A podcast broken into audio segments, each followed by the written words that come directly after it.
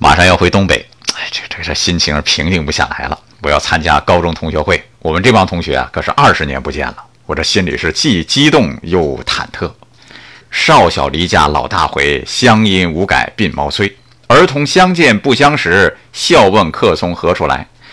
还有一诗人叫宋之问，他写的是“近乡情更怯，不敢问来人”。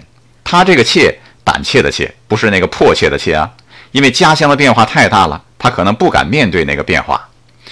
时间呢，的确是一个很奇妙的东西，不仅仅意味着改变，哎，还意味着珍惜呀。天之涯，地之角，知交半零落。越是如此。我们越发珍惜青春时光和那份单纯的情感，也许这也是距离产生的美吧。难忘的时光永远要逆流而上，难忘的风景永远在水一方啊！爱生活，高能量。